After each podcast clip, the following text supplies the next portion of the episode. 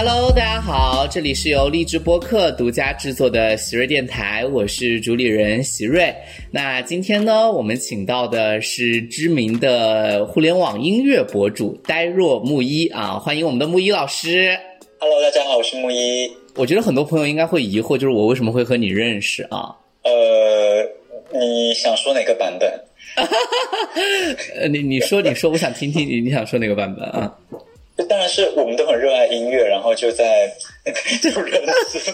太假了，太假了，太假了！没有了，就是因为共同好友认识的了。嗯，所以我后来就是因为其实木一老师的微博我很早就看到过，很早，因为我们知名乐评人里面就是木一老师有一席之地嘛，所以我就看过木一老师一些比较火的一些就是评论啊。但是后来见到真人的时候，没有想到在屏幕之下原来是一个这么年轻的一个就是音乐博主，而且好像你学的和这个你现在从事的工作也不是一个东西吧？对，因为我的本科读的是广告，然后研究生读的是哲学，就看起来就大家会觉得啊，天哪，你不是科班出身，然后为什么来做乐评这样子？我经常会碰到这样的疑问。对我也有这个疑问，就是是什么打开了你对音乐的一个热爱，或者说你走上这样一个音乐评论的道路吧？因为我跟你当时交流的时候，我知道你完全是就是没有在系统学习这个，但是你后面来到这里是纯凭兴趣嘛？呃，基本是纯凭兴趣，因为其实我在我读书的阶段，其实很大一部分时间都是混在学校的合唱团里面。然后要说不系统嘛，其实基本上就是因为你合唱的时候，你要涉及到很敏感的对于歌曲的一个线条 flow，然后还有和声的认知，所以说慢慢的它会让你听音乐变得更细。然后我发现，虽然当时我们唱的是那种。偏古典的作品，什么安魂曲啊之类的，但其实我会我自己真正感兴趣的是流行音乐嘛，我会把那些东西拿去对照我所听的流行歌曲，然后的话是去发现他们是不是有值得我去发掘的东西和别人不一样的角度，然后慢慢慢慢慢慢就开始写一些东西，这样。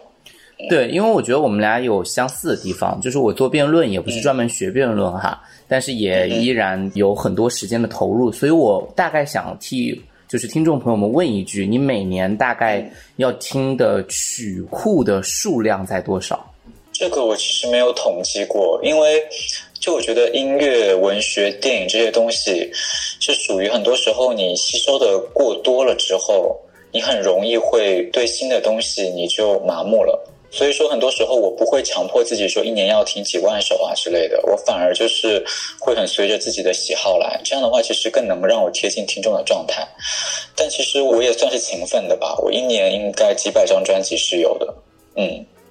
哇哦，那那算是听的很多了。所以你听歌的时间是会单独拿一块时间听，还是说其实它就在你生活当中，比如说出行当中，或者是排队当中，都会听音乐吗？呃，要看那个场景适不适合。然后的话，其实我觉得听音乐这个事情它分场景，就很多时候我会看，就比如说你深夜一个人在家的时候，你会去听什么样的歌曲，然后你吃饭的时候适合什么样的东西，然后包括我还经常会去一些比较我比较喜欢的一些 club，他们放的音乐可能又是我从来没有接触过的一些很凶猛的 techno 啊，或者说一些偏亚文化的东西。其实我觉得大家要发现音乐它不是一个说，就我们这一代成长起来的，很容易把音乐就是认为是一个我们放在 MP 三里面、放在电脑里面、放在 CD 里面去听的东西。欣赏音乐变成了一个很，其实我觉得是比较居住的一个场景。但其实我发现，真正因为我文化发达的地方，比如说欧美国家，他们其实音乐是伴随在你生活当中的。你在健身房里面，你会需要很多很多的音乐。然后的话，你在去参加派对的时候，去 club 的时候，参加 party 的时候。又会有不一样的音乐。其实我们吸收音乐的场景一直是很多元的，只是只是我们现在很多时候提到一首歌的时候，会总是把它放在我独自聆听的场景去评论它。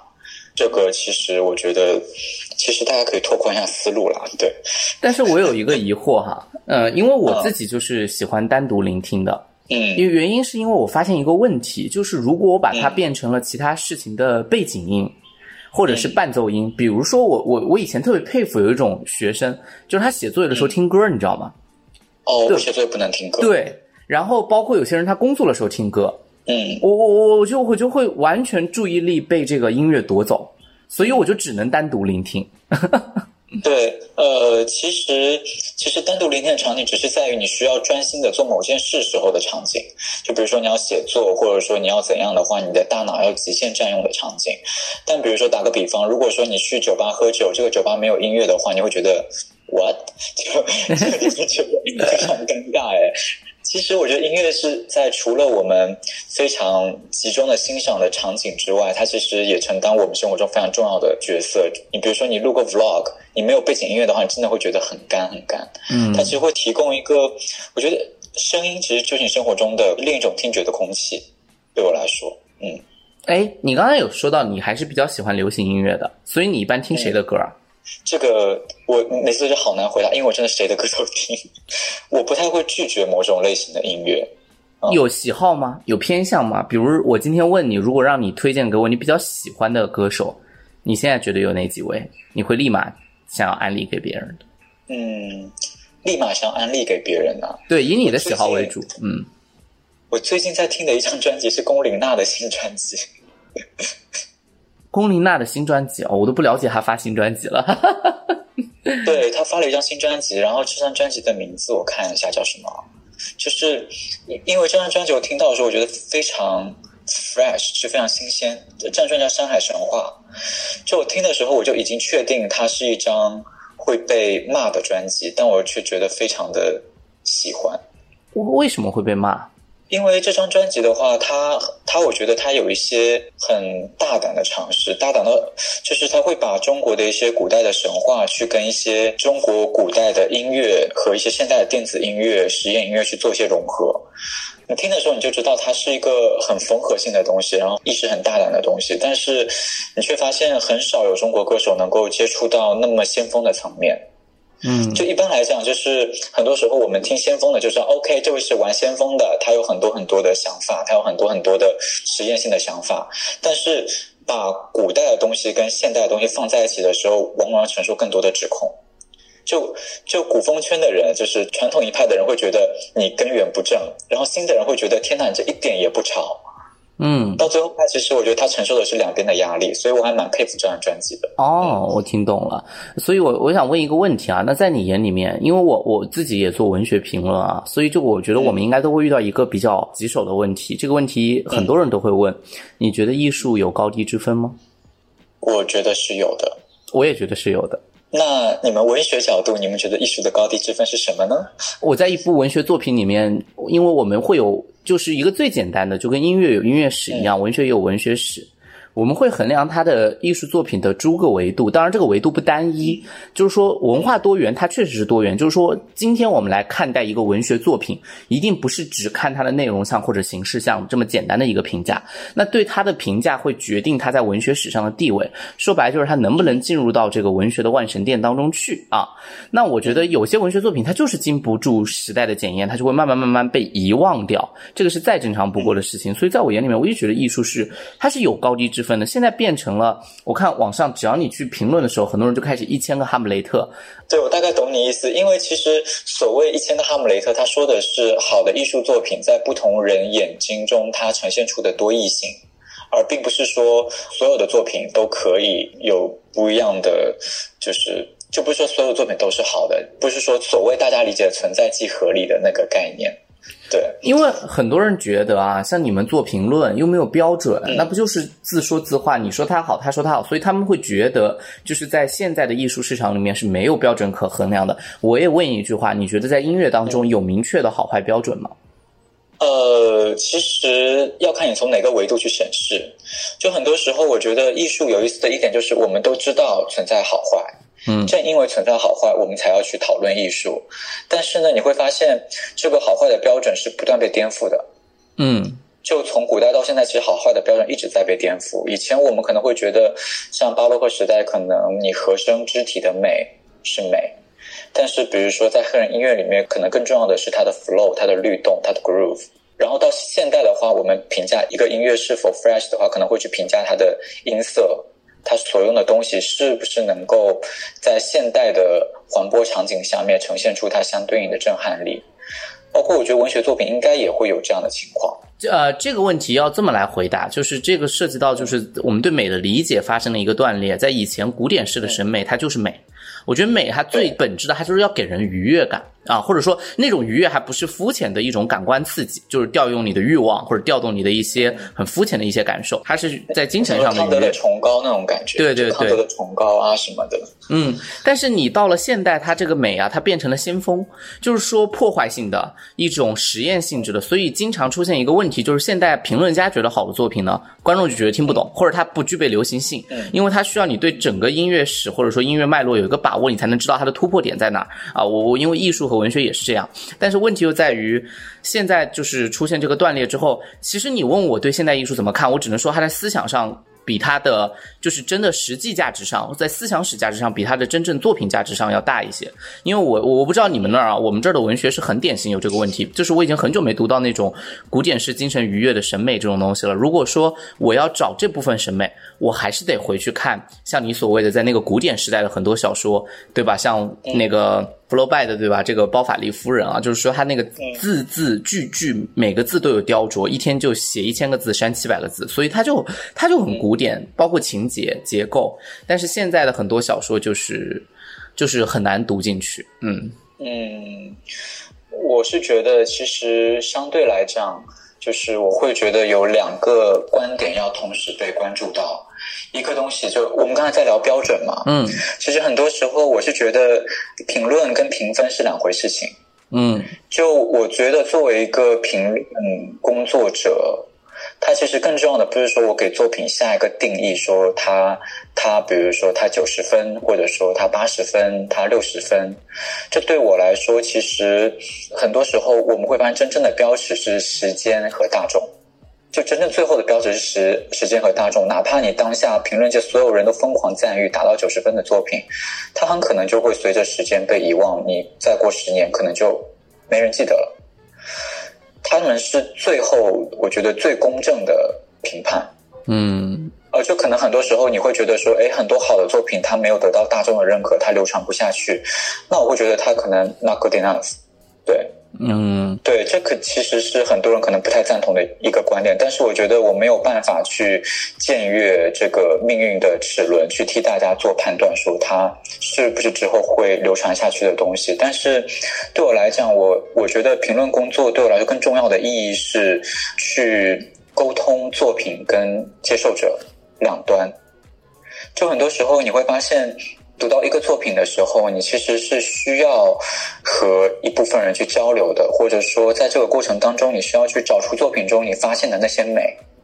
就这些你发现的东西，可能会最终影响到接收到你信息的大众，他们对这个作品的评价，去变相的去去帮助这个作品在大众心目中的一个意义上的定位。了解。嗯，我我是赞同你这个观念的。我觉得时间一定是最公正去衡量一个作品价值的问题。就是我们觉得好的很多其实都没有留下来，所以我觉得，但是这个时候就是评论家确实有很多预测是失效的啊。但是不得不说，也有很多东西也是抓到了的。嗯，所以我在这里我就想提一个人，就是我平常关注丁太升老师啊，对于很多音乐的一个评论。那他在他眼里面就是有很强的这个标准化的划分。其实我这里很想问一句，就是当你们在做音乐评论的时候，我看你们其实像丁太升。老师他是很关注音乐的先锋性，对吧？他是不愿意被大众文化所绑架，他没有吗？我觉得没有。那当他在说你这个作品不好的时候，这个好指的是什么呢？其实相对来讲啊，就是很多时候我们现在的流行音乐里面明面上的不好，嗯，其实很多时候是工业水准上它的东西有问题。呃，所以你们现在在看这个流行音乐这一块，还是在用工业化水平的视角在看它，是吧？嗯，因为我们大部分时候面对的是一个特别大众化的舞台，就它首先它不是，就是你在电视综艺上面你很难看到说我们真正需要去涉及说特别特别艺术评论的场所。对，很多时候大部分那上面是一个流行文化的一个呈现场。我觉得流行文化跟实际上的那个艺术文化中间是有弊的。啊，当然，所以那我就那我这个问题就没有了，因为我刚开始以为丁太升老师要找的是先锋性，因为他在那个《天赐声音》这个节目里面经常在说，我觉得这个舞台你们呈现这个作品太让我失望了，啊，他没有新意，或者说没有实验性质，啊，我我当时的疑惑跟你的疑惑是一样，我在想，在一个我觉得评论家如果去一个大众文化领域要找他的先锋性，这件事情本身就是很荒谬的，因为因为电视综艺怎么可能展现出音乐它最先锋的部分？那它没有受众了，所以我就还在想，我们评判的标准是什么？现在我懂了，包括你们其实，在看流行音乐的时候，运用的尺度还是现在的世界上的标准的工业化的方向去对照它来看。那你觉得为什么我们现在连工业化的标准都还有差距这么大的状况呢？呃，就我觉得可能是我们现在发掘一个音乐家的角度和我们评判他的角度，其实。嗯，你不可否认，现在存在很多被资方裹挟的一个情况。很多时候，你会觉得，我我们倒回一个九十年代去看的话，当时基本上你能够跑演出跑起来，或者在电电视上面唱的歌手，基本上没有差的，就基本上他唱是达标的。嗯，很多时候我会觉得，那个年代是你唱达标了，制作达标了，你才有希望去成为一个歌手。那是一个，我觉得是。你需要掌握一定的技术工具，你才能够去成为歌手的时代。然后到零零年的时候，其实大家会开始去找一些就是有特质的歌手，比如说我们现在说的四大三小，比如说蔡依林啊、杨丞琳啊、嗯、王心凌他们，他们可能不是那种传统的像张学友他们那种能唱型的歌手。其实我觉得他们是音乐往流行化、平民化走的一个标志。就我觉得它是一个我们说是青春潮。就是它会让很多年轻人开始去去接触这类型的歌手，这时候其实你一个歌手的人格特质可能就逐渐说比你的功力，就那种功力，就是那种内功，就是那种。对技术型的功力要更重要了，对。然后其实到后来的话，其实随着你一首歌的技术门槛越来越低，就以前你可能需要很好的录音师、很好的棚、很好的制作手段，你才能做出一张唱片。但现在你在家里都可以做了之后，你就会面临到就是说谁都可以当歌手。我发现这个问题了。对，我问一个冒犯的问题，可能不是冒犯你，你怎么看待现在抖音里面流行的？就是很多歌很低门槛的啊，口水歌，包括一个单弦唱一整首，这种在抖音泛滥时代的这种，就是很多音乐，这种音乐，包括现在可以原创的音乐平台，比如像网易云，都已经有非常多的音乐人起来了。当这种音乐占据一个又一个十万加的时候，作为一个音乐评论人，你心里面会不舒服吗？还是你是接受的？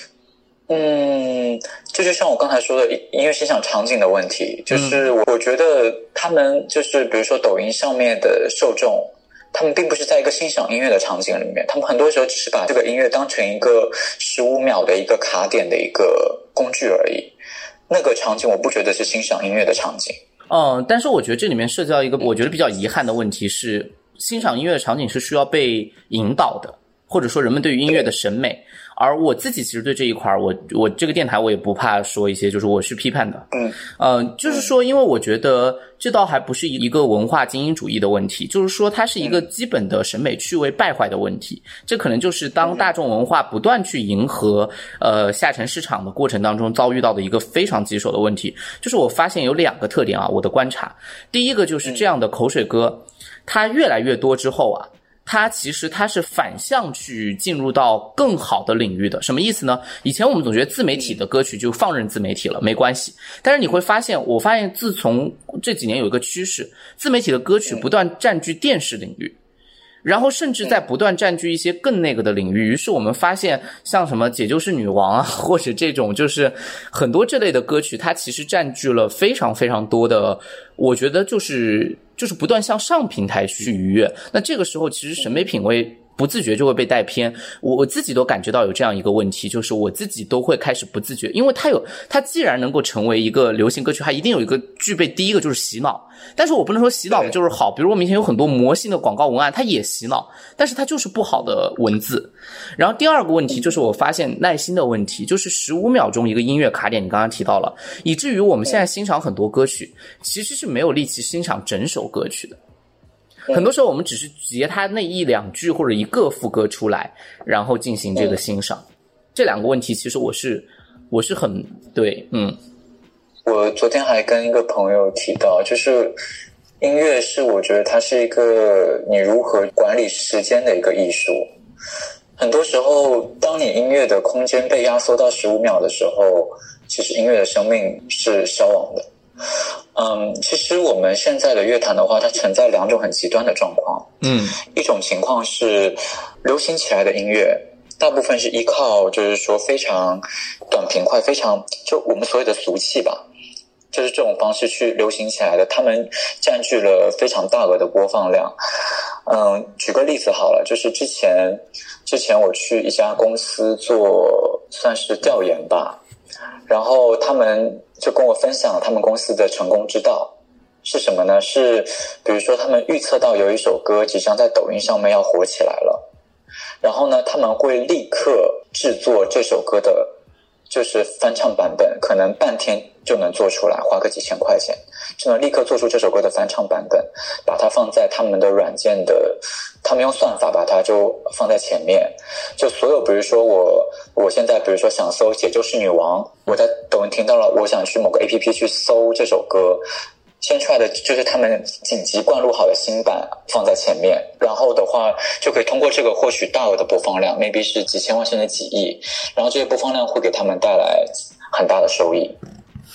就很多时候你会发现，就是一旦就是你音乐的世界被数字裹挟的时候，就会产生这种很极很极端的状况。到最后，其实像很多歌，我觉得像依靠。算法都可以写出来。我我研究时下最流行的是什么和弦，然后最流行的是什么字。网易有段时间出过一个，就是 AI 作曲，你知道吗？我知道。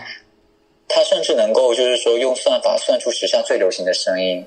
然后出来的女生是一个有点接近邓紫棋、有点接近张韶涵的声音，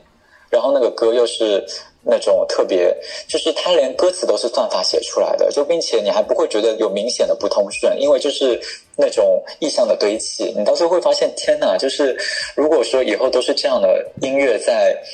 呃在发生在传播的话，其实到最后你艺术作品当中人的地位在哪里？很多时候 AI 会抢到你的饭碗。就一旦一个东西变成可预测的、可复制的东西之后，它会变成工业化，但同时人的味道会越来越少。再包括其实，但是另外一个很吊诡的状况就是，我们现在比如说排行榜前列的流量明星们，他们可能一张专辑卖几千万，嗯，但是他们的歌却没有传播度。对，这其实是源于两个状况，一个状况是。嗯，其实他们大部分人都会去找很好的制作团队做，跟那些抖音神曲都不可同日而语。当然，对他们可能会去国外买歌，找很厉害的制作人，花个嗯十来万块钱去做一首歌。然后的话，但是他们首先就像我我我们前面提到的，他们的工业标准又没有真正的达到。你会发现，他们大部分人你听他们的歌的时候，所有一切都对，但声音不过关，就有点像你去看一部电影。一切的配角都演得非常的好，场景非常花心思，但主角的演技却非常的烂。我很多时候听他们的歌的时候就是这样的感觉。到最后你会发现，就是他们所谓代表就是很大量级的投入的音乐，也没有办法说真正的去做到传播度的时候，其实整个中间的空间就变得没有那么的乐观。对，就反正是蛮有趣的一个情况。然后，并且，并且，其实我发现啊，流量们现在他们做音乐也开始节约成本。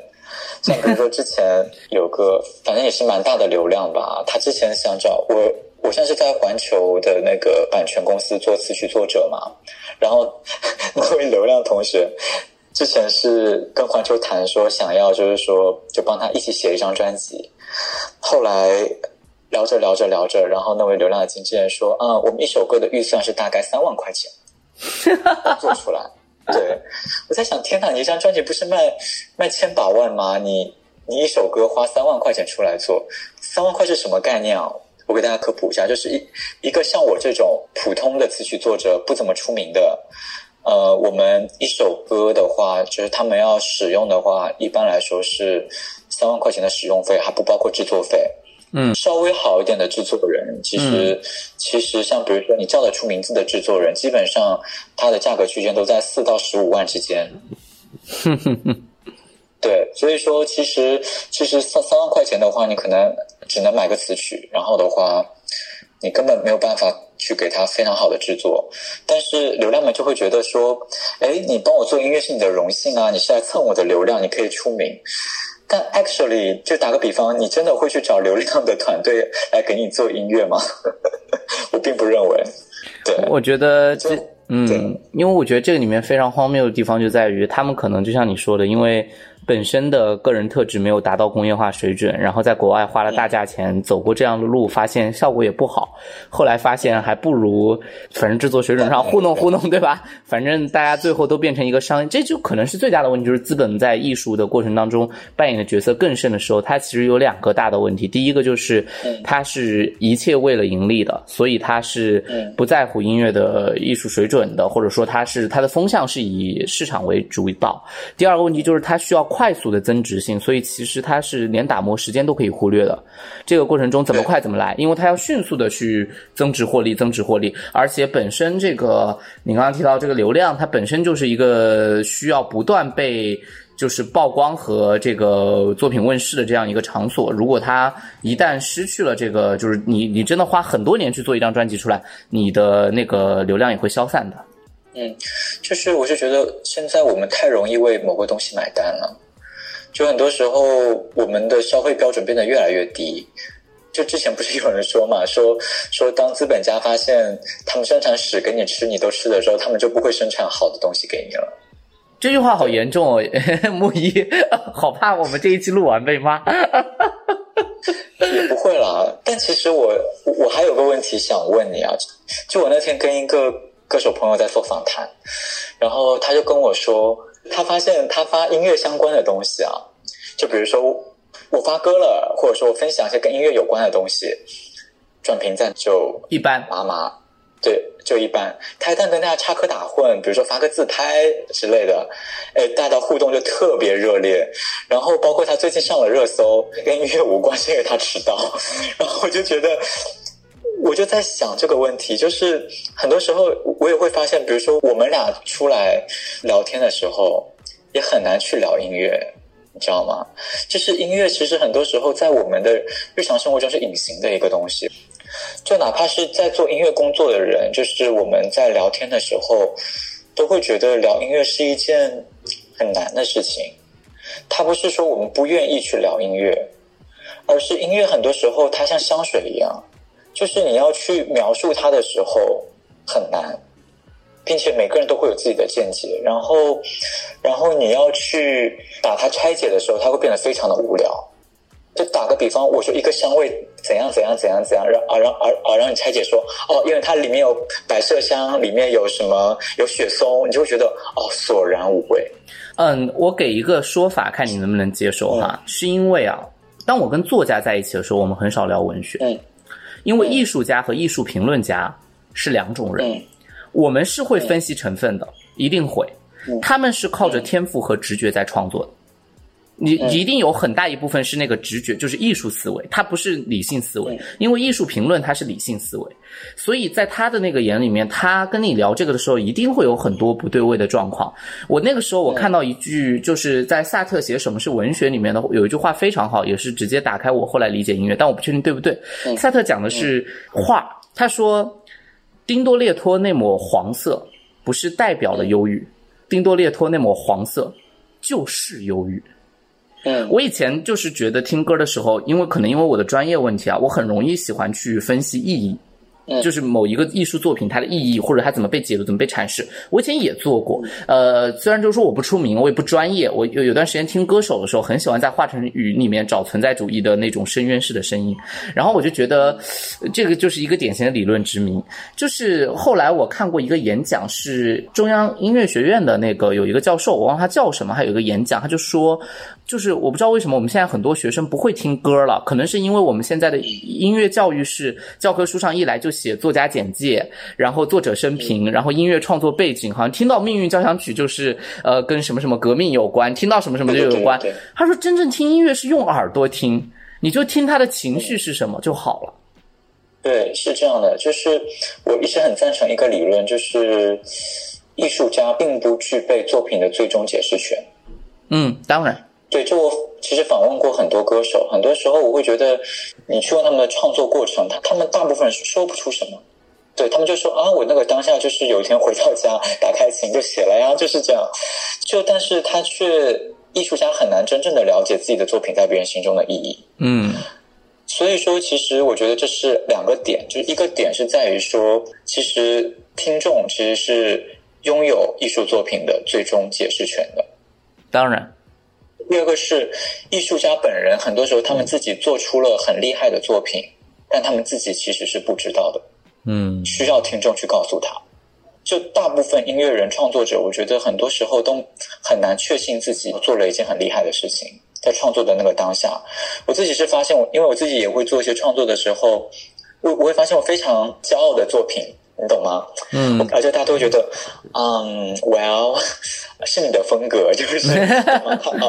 就他们的话术。但是，一旦就就很多时候，我有时候我觉得我随便写的一些东西，他们会觉得，哇，这个东西。就深深的触动到了我，我我就觉得啊，就很多时候对自己有意义的东西传输到别人那里，可能那个东西会衰减的非常多。很多时候我可能觉得哇，我用了很多很多厉害的技法，用了很多很厉害的隐喻，我给到你，他们会觉得嗯你在写什么，你在堆砌，对对，看不懂之类的。所以我觉得就很有意思。艺术作品其实它之间的沟通就有点像那个，你看 EVA 吗？EVA 是新世纪福音战士。我不看《新世纪福音战士》，对它里面有个设定，就是人和人灵魂之间有个东西叫 AT field，就是它是人和人之间是没有办法沟通的。但其实我觉得艺术作品有的时候，它既体现了这种沟通的无效性，也体现了沟通的有效性。嗯，我赞同。嗯，在呃心理治疗的里面有一个方法，我以前总出去上课的时候也讲，就是孩子们因为不会表达心中的情绪，因为他情绪词汇没有那么细腻，所以在艺术疗愈的过程中，有很多心理治疗师会让孩子们画画，会让他以画来反映。其实艺术作品的情绪是更细微的，是更细微的，它超过了文字所能够表达的情绪的细微的颗粒度。除非是我这样专业的语言文字工作者可以写得出来以外，大多数情况下。其实，在日常生活领域，我们表达情绪是很有限的。很多时候，为什么你可能呃别人都不懂你，但是你回到家里面，你播放一首歌，听到之后，然后泪流满面，你觉得你获得了理解，是因为艺术，它的艺术语言。嗯，对，就像维特根斯坦他不是说过，就私人语言是不存在的嘛？嗯，就很多时候你会发现，就是你以为的热，在别人眼里可能不是热。你很多时候，你甚至没有办法确定。就比如说，我今天跟你在一起，我我们喝了一杯冰水，嗯，我说好冰啊，你说嗯是很冰，但我们说的冰真的是同一个温度吗？我们感受到真的是相同的温度吗？其实你很难真正有有这样的确信度。我觉得人和人之间的理解是那种你其实没有办法确信，但是你可以试着去相信，就很绕，对。嗯，哎，我最后问一个问题，嗯嗯，就是我我因为你刚刚也提到了，就是现在是没有很出圈的音乐的啊，我自己的感觉，其实我以前是很很喜欢音乐的，我初中高中都经常听歌，那个时候都是用 M P 三，因为智能手机没有，然后后来我就不听了，尤其到了大学，我发现一个问题，就是有一天我什么时候感觉我老了，就是我去 K T V 的时候，发现我点出来的歌歌单就停留在某个地方了。很遗憾，然后我会发现，嗯，我身边的朋友也会发现，就是他们所喜欢的歌都已经是很古老的了。可能你再一眨眼，蔡依林的歌或者很多人的歌已经是陪你走过十几年的，但是我们只会唱那些歌了。然后再往后面的歌，我们就完全不懂、没听过，甚至我是很多时候就是这样。所以我现在进 KTV 进的少了。我倒不是不喜欢唱歌，而是我发现我的歌单在来北京的三年间基本没有更新过。就是就是那几首歌，颠来倒去的那几首歌，嗯，我觉得很奇怪，以前是不会的，就是现在就会。而且我发现，就是说以前八九十年代大家都觉得港乐好听或者怎么好听，就那个时候有一些可以交流的那个，现在好像也慢慢的，我不知道现在大家都在听什么歌。嗯，是这样的，就是其实刚才我也想提的一个问题，就是现在大陆乐坛没有很好的排行榜。没有很好的颁奖礼，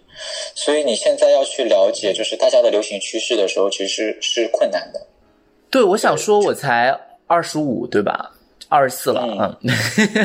就是都没有，就是就已经开始在音乐上面感觉自己跟不上潮流节奏，也不知道下面比我小几岁的弟弟妹妹们在听什么，然后我自己全都停留在一个好像我一去唱歌就默认自己已经进入到一个中年人，都在听一些可能是七八十年代或者八九十年代的歌，好像千年以后我就很少再听到歌了啊。嗯，就你其实不是跟不上，其实你是。我们根本没有途径让你知道，就你要问我时下在流行什么，我甚至也不知道，因为我们不像比如说美国的 Billboard，他们会每周都发一下，哎，我们现在热单是什么？是他们根据一个很科学的算法，呃，电台的播放数、流媒体的播放数测算出来的一个榜单。基本上，你就如果中国有这样的一个榜单的话，你可能听前十名，你就大概知道，哦，OK。现在在流行这些歌，以前为什么你不会有这样的困扰？就是千禧年后到一零年之前，因为那个时候我们的大众媒体的资源还是掌握在我们的关注度还掌握在主流媒体手上。就基本上当年要推周杰伦，你会发现你打开电视，你就可以看到他的 MV；打开电台，你可以听到他的歌；你走在大街上也都在放。那个时候，所以说它会形成一个固定的流行趋势。我们唱片公司想推什么人，什什么人就是比较容易让你听到的。嗯，但现在已经不存在了。现在有人会以我们以前那种方式去看电视吗？不会，电台其实也不太有人听了。啊，电台没落的很厉害。对，现在每个人其实是现在是个自选时代。以前你是被动选择的，就主流媒体给你选择什么，你就能接收到什么。现在你是你进一个音乐 A P P，你是自己去点你要什么。在自选时代的时候，你要知道流行趋势就会变得困难。所以我最近听歌都是靠抖音，为什么呢？因为你打开网易云，它推荐的也都是抖音热曲，然后就，嗯，然后就有的还行吧，嗯，反正就就也不想听，听多了发现很重复。我发现后来发现好作品跟坏作品可能跟文学也一样，就是耐不耐听。也我不我不是说我音乐品味很高啊，我有时候听抖音歌我也觉得很好听，但是我后来发现一个问题就是真不耐听，这可能就解释了为什么抖音里面的曲子会非常快的就换一轮，非常快的就换一轮，嗯，就是因为它不耐听，没有人会把一个就是当时听了很好听的歌听能听到几十遍以上，然后就就必须要有新的一个一轮的歌曲出来。啊。好，我觉得特别感谢木一过来跟我们分享了，就是他自己关于音乐的一些见解和看法啊，然后关于他自己做音乐评论，对于现在这个市场下的音乐的一些很真实的揭露哈。那我觉得我们还会对害怕吗？满满揭露，会不会被开除？应该 开除我，就是这个，那我们就欢迎他工作而已啦，没有关系，你养我这样。好好，我养你啊！你要是录我们电台发生了事故，我就养你。那如果我没有工作，我们就一起去讨饭。就那我们就跟大家打个招呼，goodbye，然后就这个下期再见，拜拜。好，拜拜。